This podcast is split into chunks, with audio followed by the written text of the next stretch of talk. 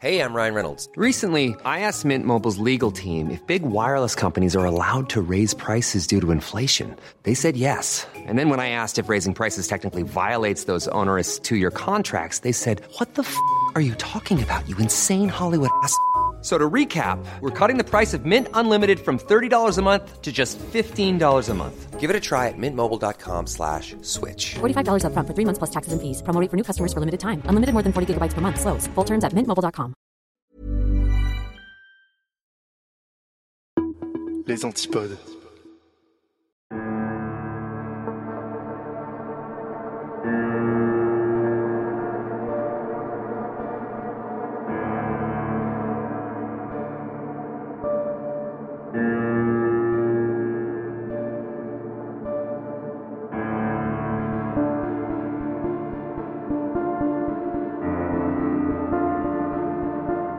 Bonsoir, juste un petit message pour vous dire que l'attente se termine enfin, le rendez-vous de l'étrange revient. Alors, c'est le moment de noter la date. Le prochain live aura lieu le 1er mars à partir de 21h30 sur Twitch et je serai en compagnie de Vanille et de Fred Van Long. Et ensuite, l'épisode sera dispo pour les patrons le 8 mars et pour tout le monde le 15 mars. D'ailleurs, en parlant de Patreon, petit instant promo, je viens de publier le huitième épisode privé. Alors je vais vous mettre un extrait en fin d'épisode si vous voulez savoir de quoi ça parle. N'hésitez pas à rejoindre la communauté sur Patreon. Il y a maintenant donc 8 épisodes privés, 7 after show, 4 épisodes coulisses, et il y a aussi les 7 épisodes de mauvaises rencontres qui eux sont disponibles gratuitement. Et tant que bah, je suis en nouvelle, bah, j'en profite. Avec Vanille, on a lancé un nouveau podcast, ça s'appelle Sous-Côté. C'est un podcast un petit peu plus léger qui sort tous les mercredis et dans lequel on réagit ensemble aux meilleurs posts de Reddit. Généralement, c'est les plus drôles. hein. Alors attention, l'orthographe, il y a un petit jeu de mots. Alors sous, ça s'écrit S-O-U-S, hein, côté, et ça s'écrit Q-U-O-T, E accent aigu. Voilà, si vous avez besoin d'une bonne dose de bonne humeur, ça devrait vous plaire. Bon, sur ce, je vous laisse avec l'extrait de l'épisode privé qui est sorti il y a quelques jours. Les liens vers Twitch, Patreon et sous-côté sont dans la description, donc je compte sur vous pour aller y faire un tour. Quant à moi, je vous donne rendez-vous le 1er mars pour le lancement de la saison 3, et en attendant, prenez soin de vous. Et pour tous ceux qui sont prêts à voyager en Chine en 2009, dans le petit village de Pingche, c'est parti. Alors, malgré le fait que Pingche se situe à 30 km au nord de Hong Kong, il faut savoir que c'est vraiment un petit village rustique avec des petites maisons faites de pierre et de tôle et qui est entouré de plusieurs décharges et stations de recyclage abandonnées. À Pingche vit une petite famille composée de quatre personnes Tan Chengui, le père de 44 ans, Tang Enyi, la mère de 34 ans, et leurs deux filles de 10 et 7 ans, Tan Chaowen et Tan Chaoying.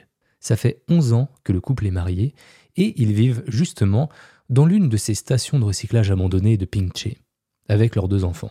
Comme vous pouvez l'imaginer, leur situation financière est pas top, mais ils sont plutôt heureux. Le père travaille au département des finances de l'université chinoise de Hong Kong depuis près de 22 ans, tandis que sa femme travaille en tant que libraire. Le père est décrit par ses proches comme étant gentil et débrouillard, et leur fille, elle aussi, très gentille, bien élevée, sage, et qui ont de très bonnes notes à l'école. Les parents emmènent régulièrement les filles en ville pour se promener, faire des pique-niques. Bref, comme je vous l'ai dit, la famille est heureuse. Ils ont même adopté neuf chiens errants, dont ils s'occupent très bien. Vraiment, il n'y a pas grand-chose à dire de mal sur eux. Tout va bien jusqu'au matin du 4 juillet 2009. Rien ne se passe comme prévu au département des finances où Tan Chengui travaille. En effet, ce jour-là, plusieurs membres de la faculté avaient prévu de faire un peu de comptabilité pour l'université. Ils avaient pour mission de regarder les comptes du semestre passé et d'étudier toutes les rentrées et les dépenses au peigne fin. Mais un des membres attendus ne s'est pas présenté. C'était Tan Chengui. Il le cherche partout et il ne le trouve pas. Il l'appelle sur son téléphone et il répond pas. À ce moment-là, il est 11h du matin. Bon. Au début, ils s'inquiètent pas plus que ça parce qu'ils savent que Tan vient d'accueillir un nouveau chien errant chez lui. Encore un.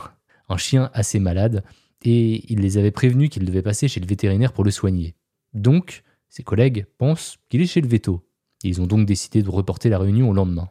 Mais, le lendemain, vous l'imaginez bien, même chose. Tan est absent. Ses collègues tentent à nouveau de le joindre sur son téléphone portable, mais ils n'y parviennent pas. Le surlendemain, le 6 juillet, ils n'ont toujours aucune nouvelle de leur collègue qui manque à l'appel. Malheureusement, ils ne connaissent pas son numéro de téléphone fixe. Donc, ils tentent seulement, à répétition, de l'appeler sur son portable. Aucune réponse. C'est seulement là qu'ils commencent à s'inquiéter et à prévenir leurs supérieurs, qui, eux, vont pouvoir appeler Tan sur son fixe. Mais là encore, personne ne décroche. Ils tentent alors de contacter sa femme en appelant la librairie à laquelle elle est censée travailler, et là, on leur annonce qu'elle non plus ne s'est pas présentée au travail ces derniers jours. Et que ça les inquiète aussi, car elles n'avaient pas prévu de prendre des congés. Pareil pour les filles, elles sont pas allées à l'école.